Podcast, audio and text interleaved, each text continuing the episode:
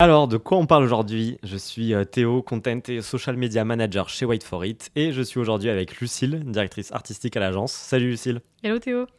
Bienvenue dans ce podcast. Merci. Euh, de quoi on parle? C'est des discussions entre experts de la stratégie de contenu pour les annonceurs sur des sujets qui font et qui défendent nos pratiques.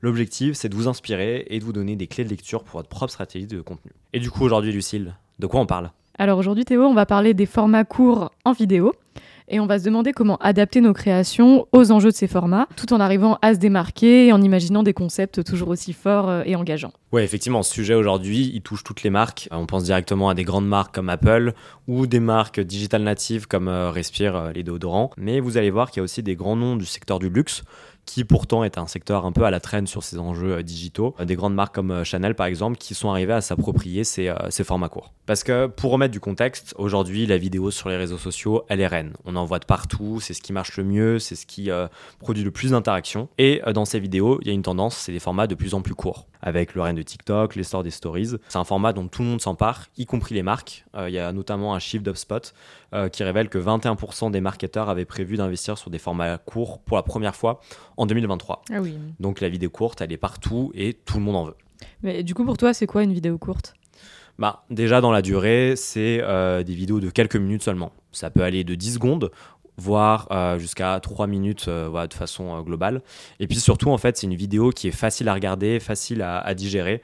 c'est ce qu'on appelle du snack content. Et pour moi, c'est aussi ça qui justifie leur succès. Je sais pas ce que, ce que tu en penses. Oui, oui, oui, je suis plutôt raccord. C'est vrai globalement, les vidéos courtes, c'est des vidéos en fait dans lesquelles on va droit au but.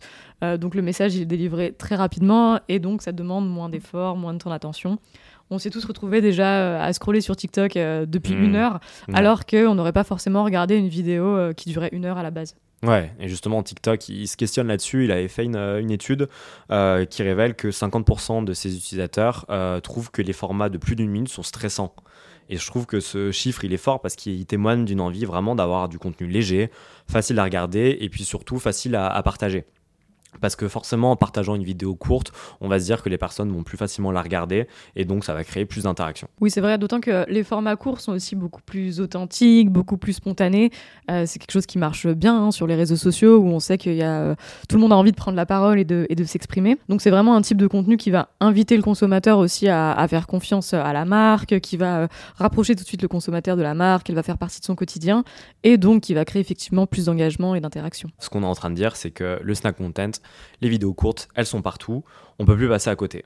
Mais bon, une fois qu'on a dit ça, c'est bien beau. Mais euh, selon toi, c'est quoi les, clés pour arriver à avoir un bon format court? Alors, ce qui est important quand on crée un format court, c'est de l'avoir en tête dès le départ, en fait. Euh, globalement, les réseaux sociaux ont un petit peu modifié notre manière de concevoir la vidéo mmh. et donc de, de, la penser. Par exemple, on peut pas prendre une vidéo longue et cropper dedans pour avoir un format court. Ça fonctionnerait pas forcément. Donc en fait, il va falloir le penser dès le départ et ça va impacter les différentes étapes. Le tournage, le cadrage, par exemple, on sera plus sur un format euh, vertical et pas horizontal. Euh, si on est sur un format interview, bah, peut-être qu'on va avoir des réponses un peu plus du tac au tac et pas euh, une approche un petit peu moins journalistique. Mm. Et donc tout ça, en fait, ça va aussi se retranscrire dans le montage. Donc des fois, volontairement, on va être sur quelque chose d'assez lent, avec peut-être un plan séquence, alors que des fois, on va être sur quelque chose de beaucoup plus dynamique et beaucoup plus rythmé, volontairement. Ouais, là, justement, ce que tu me dis, ça me fait penser à la tendance euh, sur TikTok de Wes Anderson, je sais pas si tu ah vois. Oui, oui, oui où c'est euh, des internautes qui essayent de reprendre tous les codes du réalisateur. Et il y a aussi des, marques qui se sont euh, prêtées au jeu, notamment euh, la Samaritaine à Paris. Et donc là, bah, effectivement, c'est un montage dynamique, des plans assez courts qui se succèdent. Il y a aussi tout un jeu de colorimétrie, de mhm. symétrie. Et en fait, voilà, c'est du Wes Anderson pur et dur. C'est vrai que ce qui est intéressant avec ces formats courts, c'est qu'on peut très vite être plongé dans un univers. Et du coup, tout de suite, bah, il y a l'émotionnel qui rentre en jeu. Il y a un autre format d'ailleurs à ce sujet qui fonctionne pas mal, c'est le behind the scene.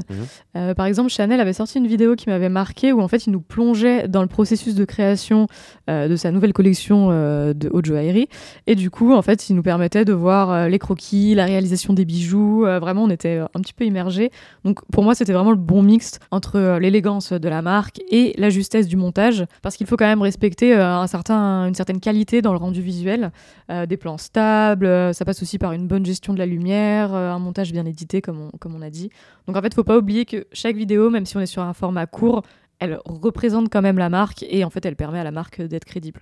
Du coup, si même les formats courts représentent la marque, est-ce qu'il faut qu'on retrouve tous les codes de la marque en seulement quelques secondes? Oui, c'est quand même important de retrouver les codes de la marque. Après, on peut le faire de plein de manières. Euh, par exemple, Netflix a lancé euh, son événement euh, To Doom, donc pour reprendre sa fameuse signature sonore avec une vidéo sur YouTube où tous les différents acteurs de la plateforme insistent et jouent sur le To Doom. Et je trouve que c'est une manière assez astucieuse en fait de jouer avec euh, leur signature sonore pour faciliter justement l'association de la vidéo à la marque. Ouais, tu parles de signature sonore et c'est vrai que la musique sur des formats courts c'est ultra important. Et il y a même des, des marques qui euh, capitalisent vraiment là-dessus sur euh, du bruitage, du sound design pour que ça fasse un rendu vraiment ouais, satisfaisant. Alors oui, c'est vrai que la musique a un rôle hyper important, mais aujourd'hui il faut aussi penser sans la musique parce qu'en fait on a de plus en plus une utilisation nomade, donc on va être amené à regarder des vidéos dans les transports par exemple. Donc il faut aussi pouvoir faire que la vidéo va fonctionner sans musique. Ça, par exemple, la marque Tasty, je sais pas si ça te parle. Ouais, les recettes. Euh, c'est ça, ouais, a plutôt bien euh, tiré son épingle du jeu parce qu'en fait, ils arrivent à avoir une vidéo qui fonctionne bien, qui est très gourmande, euh, voilà, sans forcément avoir un impact fort de la musique. Et donc là, on a beaucoup parlé de l'esthétique de ces formats courts, mais j'imagine qu'en plus de ça, il faut quand même un angle d'attaque, un concept assez fort. Oui, oui, évidemment. Alors, le plus gros enjeu dans les vidéos courtes, c'est d'arriver à capter l'attention de l'internaute dès le début. Donc ça peut passer par un contenu original, un contenu qui interpelle ou qui engage. Voilà, il y, a plein de manières de faire. Ça peut être aussi une question surprenante. Euh, pourquoi pas un point de vue qui fait débat ou je sais pas un visuel qui attire l'œil. voilà, je sais pas si tu vois ce que je veux dire. Ouais, ouais, ça euh, peut être aussi la, manière dont on amène l'information. Je pense notamment, tu vois, au euh, format 5 clés pour. Et donc là, au moins, on a envie de rester jusqu'au bout pour avoir toutes les clés.